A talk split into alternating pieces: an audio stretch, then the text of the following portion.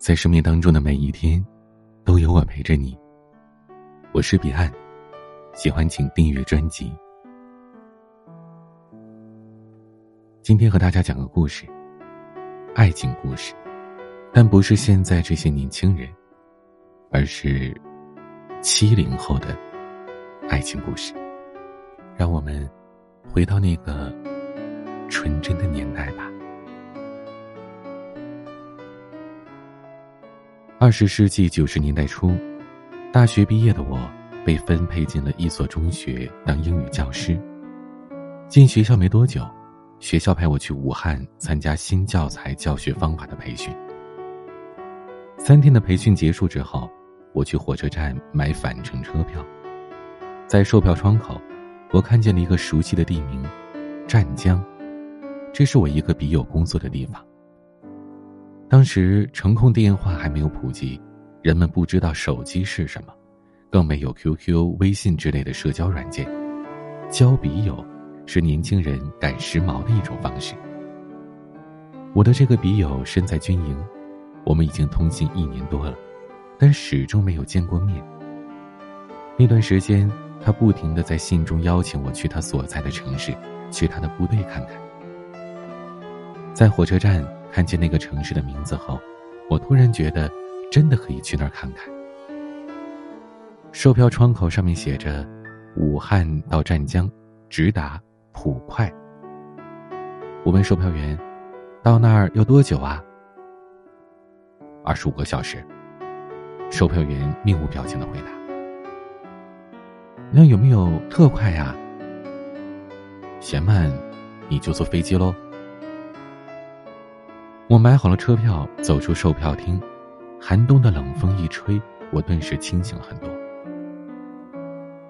我感觉自己有些冒失，很唐突，我该如何跟单位请假呢？如何告知自己的父母呢？那位军中男儿会如何看待我的突然造访呢？而且，由于没有电话，我都不知道该如何通知他。我犹豫着要不要去退票，一辆三轮车停到我身边，而拉车的是一位老大爷。他问我：“姑娘啊，要去哪儿啊？”老大爷原本是问我要去哪儿办事儿，可我回答的却是这趟旅程的目的地。哦，去湛江啊，那是个好地方啊，春暖花开的。老大爷问我是不是去看男朋友，我居然默认了。大爷又夸张的问我男朋友是干什么的，我说是个海军。他说，海军好呀。本来我对这一次的旅行还有一些踟蹰，大爷的话倒是帮我下定了决心。我来到邮局，给笔友发出了一封电报，告诉他我将在哪一天乘坐哪一班火车到达。南下的火车上，天气越来越热，我一路脱减衣服，随着人流走出火车站，来到那个在信封上无比熟悉的城市时，我已经是一副春天的打扮，真的是春暖花开的地方啊！在火车站前的广场上，我看到一个穿白衬衫的年轻人，手里高举着一张纸，应该是来接人的，不过他似乎并不专心。并没有盯着走出来的旅客看。我走过去，歪着头看他举的纸上写的是什么，一看，还真是我的名字。我说：“你好。”他回过头，愣了一下，才说：“你好。”同时伸出手，热情的跟我握手。我们确认了彼此的身份之后，他对我说。你从现在起，听我的安排，好吗？我点点头，心里嘀咕着：我不听你的安排，听谁的呢？我人生地不熟的。他提着我的行李，带着我朝一辆军用吉普车走去。后来听他说，那天能接到我也算是幸运。我的电报是周五下午到达的，当时他去另一个单位借用电脑。可那台电脑出了故障，他返回办公室之后，刚好看到了电报，否则呀，接下来两天是周末，我的电报可能还静静的躺在办公桌上。我在军营待了六七天，他们的营区就在市区。一开始他基本没带我出去逛逛。那会儿是年底，他非常忙，就算我来了，他也一天都没请假，照常上下班，一点都没有耽误工作。我对此倒是没有多大意见，反而觉得这个人事业心强，要换现在的小姑娘们啊，估计受不了了。在那里的六七天，不停的有他的战友、领导前来探望我。他们的政委和政治处协理员还很正式的跟我见了一面。后来他告诉我，政委跟我见面之后对他说：“非常不错，长得好，有文化，就这个定下来。”我离开前的一个周末，他一大早去招待所接我。他说。我们今天出去走走吧，去看看军舰。我坐在他的单车后座上，两人兴致勃勃的来到海边那棵大榕树下，坐着轮渡到了海的对岸。海对岸是一个古旧的小镇，驻扎着好几个师团级单位。外面的小镇破破旧旧的，营区内却是另外一番景象。据说。当地的老百姓经常抱怨说，好地方都让部队给占了。但我觉得，其实是部队的建设才让那里成了好地方。那个年代，姑娘们普遍对军营、对军人有一种崇拜和向往之情。因为是周末，营区来来往往的军人比平时要多。我视力不是很好，又没戴眼镜的习惯，因此觉得每一个穿军装的都长得差不多。再加上我天生爱笑，看见每一个迎面而来的军人，我都微笑示意。他看着我，忍不住的戏谑道：“哎，这人你又认识？”我认真的说：“我以为他是昨天见过的朱干事呢。”没走多久，我感觉已经把这几天在他单位见过的干事、助理、参谋等等，又复习了一遍。这时，远处突然有一名年轻的军官挥手冲他打招呼，还真碰上了熟人。那人一边朝这边走，一边感兴趣的看着我。真行啊，保密工作做的不错呀。他赶紧介绍道：“你好，这是我女朋友。”他还没来得及跟我介绍对方。我因为没有注意到旁边的排水沟，一脚踏空。要不是他眼疾手快，我整个人都得掉进去。他的战友哈哈哈的笑着走了，他连忙查着我的脚是否扭伤。后来他说，当时他感觉到非常尴尬。他心里想，不会叫了一声女朋友，把人家吓得给掉进了沟里吧？看完军舰。在小镇吃过了简单的中午饭，我们一起乘轮渡回去。轮渡缓缓靠岸，我身边有几个小伙子没有随人流下船，而是直接跳到了岸上。我看了一下，觉得轮渡离岸边也不远，不假思索的也跟着跳了过去。可我忘了自己是近视眼，岸边比我目测的要低很多，我这一跳过去就摔了一跤，跌坐在岸上。轮渡上的人一片惊呼。本来推着单车走在我前面的他大惊失色，下了轮渡之后，急匆匆的来到我身边，扶我起来。我感觉脚下不对劲儿，低头一看，发现一只高跟鞋的鞋跟断了，手肘也摔破了，正在流血。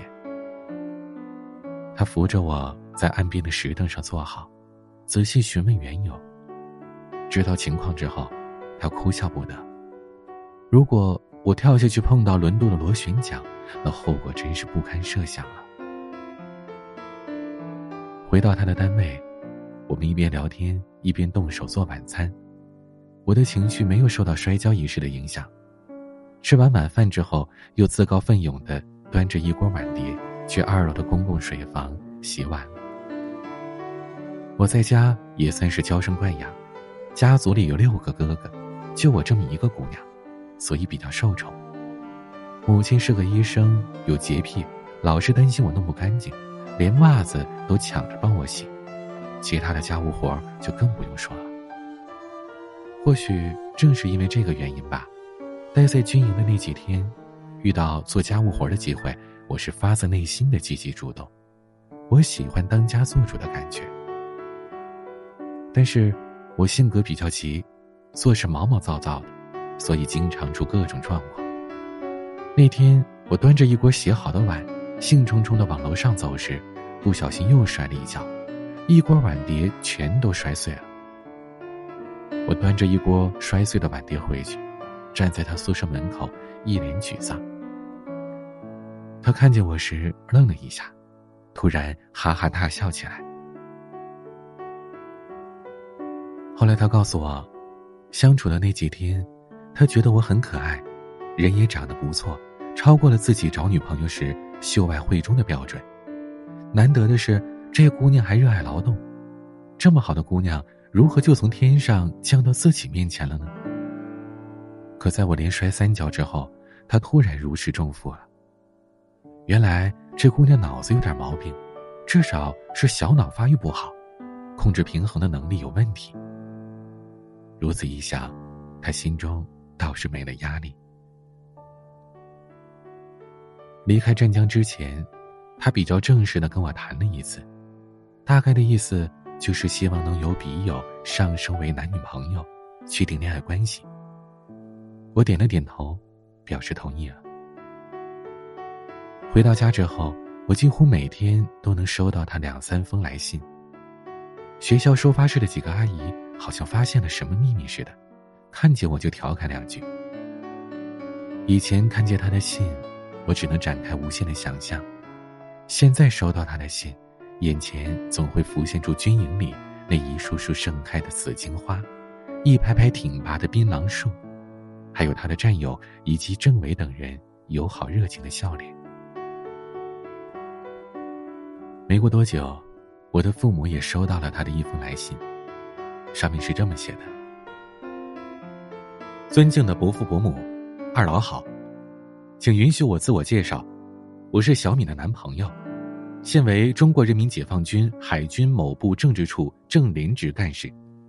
我军校毕业，家在农村。我家兄妹五人，兄弟妹妹均已工作，经济上都能自立。大哥已经结婚生子。我的父母都是忠实老实的农村人，身体健康，目前居住在乡下老家。伯父伯母，我与小敏通过一年多的书信往来，彼此有所了解。前段时间。小敏来我部队住了几天，估计伯父伯母已经知晓。小敏在部队见到了我的首长和战友们，对我的人品和工作环境有了一定的了解。伯父伯母，我此番冒昧的来信，主要是请求伯父伯母允许我娶小敏为妻。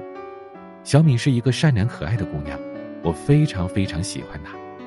我自认为自己除了在容貌上不能与小敏完全匹配之外，在人品能力方面，我们是相当的。我一定会让小米幸福的，这是我真诚的意愿，也是我从今往后终生奋斗的目标。收到这封信之后，父母才知道我有这样一个男朋友。因为这封信，父母对他的印象非常好，还感慨小伙子写的一手好字。不仅如此。他们还认为这小伙子似乎受过一些私塾教育，懂得一些老规矩。二十世纪九十年代初期，年轻人的思想已经很开放了，先斩后奏的事情有很多。母亲只有一件事情放心不下，不知那小伙子长得咋样啊？他为什么要说自己在容貌上配不上我敏敏呢？母亲委婉的问了我他的长相。从部队回来的时候，我带回了一张他的照片，拿出来给母亲看了之后，母亲说：“还不错嘛，小伙子长得挺精神的。”这之后没多久，有一天我又收到了他的几封信，读完其中一封之后，我大吃一惊。他的单位给我和父母的单位各寄去了一封婚调函。婚调函是部队和非军人一方的单位或者居委会寄的一份结婚函调表，主要是调查了解非军人一方的婚姻状况、家庭成员、社会关系等等。我觉得，当时我们还处于相识阶段，只相处过六七天，确定恋爱关系还不到一个月。我甚至不确定那算不算是真正的恋爱关系，两个人连手都不曾牵过。虽然此前通信了一年多，但那是纯粹的笔友关系。我觉得离谈婚论嫁还相差十万八千里呢。这婚调函一寄到学校，不等于昭告天下我要结婚了吗？这太荒唐了！我赶紧朝收发室跑。觉得必须要截住那份婚调函。到了收发室，阿姨们跟我开玩笑，我很不好意思，但还是硬着头皮问有没有一封部队寄过来的公函。阿姨告诉我说，好像是有这么一封，已经送到校长办公室去了，是送给刘校长的。我又急匆匆的朝校长室跑去。刘校长是我读高中时的语文老师，跟我父母年纪相仿。对我一直很好。刘校长戴着老花镜坐在办公桌后，我站在桌前问他：“校长，您今天收到一封部队的公函了吗？”“对呀。”“那您快把婚调函给我吧。”可没想到，刘校长把身子往后一倾，左手捂住了右上兜，似乎怕我过去抢。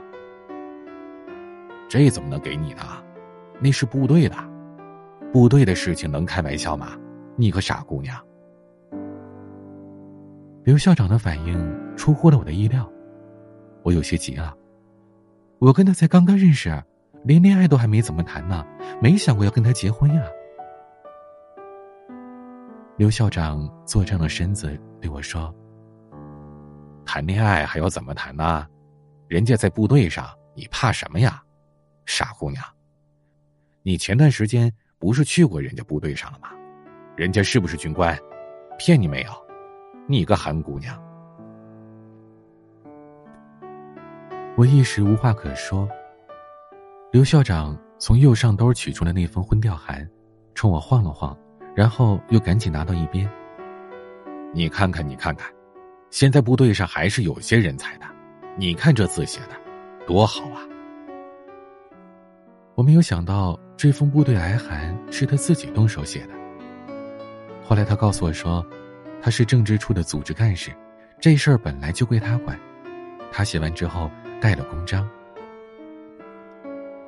一个多月之后，政委催促他回家休假，让他一举拿下女朋友，不结婚不要归队，两个人就差签订军令状了。他来到我的家乡，我们去领取了结婚证。就这样，我这个七零后居然做了闪婚一族。那个时候，政府鼓励各单位公职人员下海创收。我申请了停薪留职，随着新婚丈夫去了军营。见面一周，两个月后领取结婚证，地地道道的闪婚，以至于结婚之后一段时间，两个人一起吃饭的时候，我还觉得有些不好意思，因为。不是很熟。明年，我们将迎来银婚纪念日。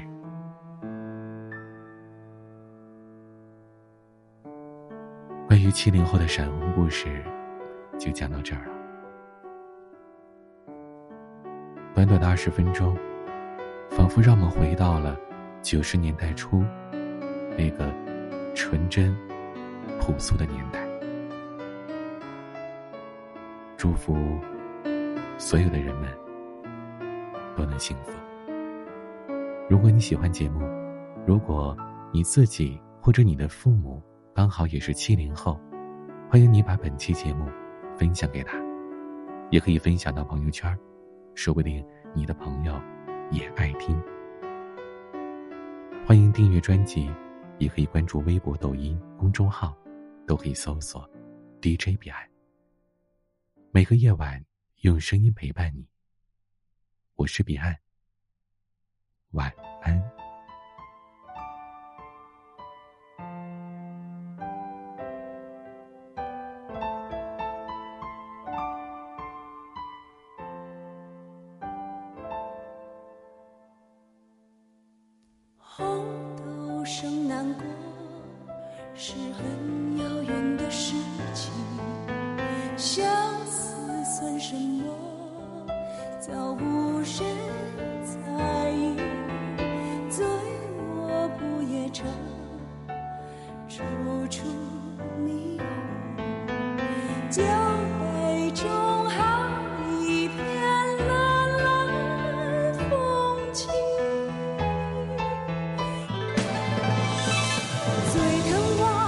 却不认识，最不屑一顾是相